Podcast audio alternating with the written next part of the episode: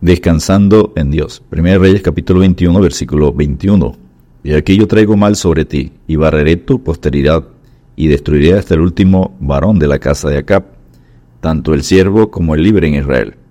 Si un tercio de los ángeles de Dios cayeron por el pecado de la ambición, ¿cómo puede esperar el hombre pecador triunfar mediante la codicia? La malévola Jezabel llevó al honrado Nabot a una muerte injusta para que su débil pero ambicioso marido logrará poseer su herencia. La codicia ha conducido a otros, además de Jezabel, a terribles acciones tenebrosas. El amor del mundo es tan cruel como el sepulcro. Es como abrigar en el seno de una hermosa serpiente que un día clavará sus venenosos colmillos en el alma. Punto número uno, el ayuno que Dios no aprueba. Acab, después de escuchar el juicio de Dios, fue a su casa triste y enojado. 1 Reyes 20, versículos 42 y 43 codiciando la viña de Nabot, permite que su esposa Isabel proclame ayuno para quitarle la vida a Nabot. 1 Reyes 21, versículos 1 al 16. Dios a los falsos ayunos le dice, y aquí que para contiendas y debates ayunáis, y para herir con el puño inicuamente, no ayunéis como hoy, para que vuestra voz sea oída en lo alto. Isaías 58, 4. El pueblo de Israel en el cautiverio ayunó setenta años, y Dios no los escuchó. Zacarías 7, versículos 4 al 6. Punto número 2. Un aparente éxito. Y oyendo a Cat que Nabó había muerto, se levantó para descender a la viña de Nabó de Israel, para tomar posesión de ella. 1 Reyes 21, 16. No le importaba cómo Nabot murió con tal que él obtuviera su valioso huerto. Consigue, consigue, por las buenas, por las malas, como sea, es el credo del egoísmo con puño de hierro. ¿Y acaso son mejores los traficantes de drogas que con su astucia y habilidad han seducido multitudes a la perdición y a la muerte para poder quitar el su dinero, la única viña que poseían? Ay del impío, mal irá, porque según las obras de sus manos le será pagado. Isaías 3:11. Punto número 3. Un duro mandamiento. Dios dice a Elías, levántate, desciende a encontrarte con Acab, y le hablarás diciendo, así ha dicho Jehová, ¿no mataste y también has despojado? En el mismo lugar donde lamieron los perros la sangre de Nabot, los perros lamerán también tu sangre, tu propia sangre. Rey 21, versículo 17 al 19. Fue terrible el mensaje que Elías recibió del Señor Todopoderoso, infinito en amor y en misericordia. Dios es amor. Sí, pero el que guarda misericordia a millares, que perdona la iniquidad, la rebelión y el pecado, y que de ningún modo tendrá por inocente al malvado no arrepentido. Éxodo 34:7.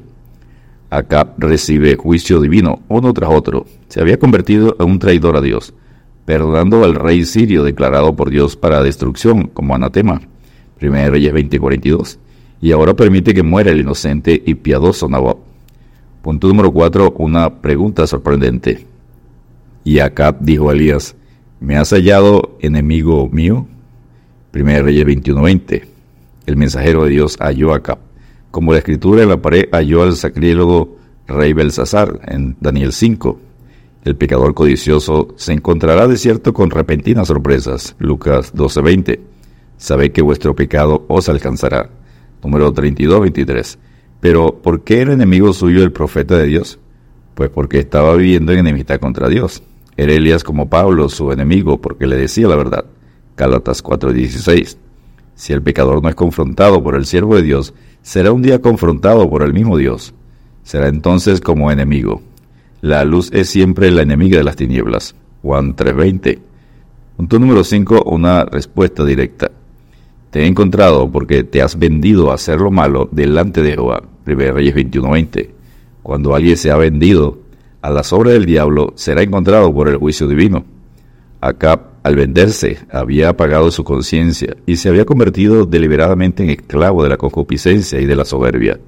Venderse a hacer lo malo delante de Jehová es una de las transacciones más culpables y aborrecibles de las que es capaz un alma humana. Pero muchos lo están haciendo a diario por codicia de ganancias deshonestas y por amor al mundo. Santiago 4, versículos 1 al 4. 1 Juan 2, versículos 15 al 17. Punto número 6. Un terrible juicio. Los perros lamerán también tu sangre. Mal sobre ti y barreré tu posteridad. Los perros comerán a Isabel. 1 Rey 21. Versículo 21 al 24. El ay que no se duerme contra los codiciosos ha llegado. Habacuc 9. Con la medida con que medís os será medido. Mateo 7.2. Estos juicios fueron ordenados por Dios, no por el profeta.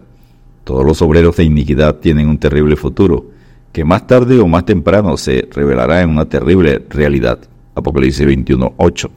Los impíos serán cortados de la tierra. Proverbios 2.22. Y punto número 7, una liberación misericordiosa. Y sucedió que cuando Acab oyó estas palabras, rasgó su vestido y puso silicio sobre su carne, ayunó y durmió en silicio y anduvo humillado. Entonces vino la palabra de Jehová a Elías. Por cuanto se ha humillado delante de mí, no traeré el mal en sus días. 1 Reyes 21, versículo 27 al 29. El arrepentimiento y la humildad delante de Dios es la única manera por la cual el culpable puede escapar a la santa ira de Dios. Es otra prueba de la buena disposición de Dios para perdonar al pecador arrepentido. Dios se deleita en la misericordia. Salmo 147, 11. Los sacrificios de Dios son el espíritu quebrantado. Al corazón contrito y humillado no despreciarás tú, oh Dios. Salmo 51, 17. El gran testimonio sobresaliente e infalible de la buena voluntad para salvar es la cruz de Cristo, porque la palabra de la cruz es locura a los que se pierden, pero a los que se salvan, esto es, a nosotros, es poder de Dios. 1 Corintios 1, 18. Descansemos en Dios ¿No es más bien el ayuno que yo escogí desatar las ligaduras de impiedad, soltar las cargas de opresión y dejar ir libres a los quebrantados y que rompáis todo yugo? Isaías 58:6. Dios te bendiga y te guarde.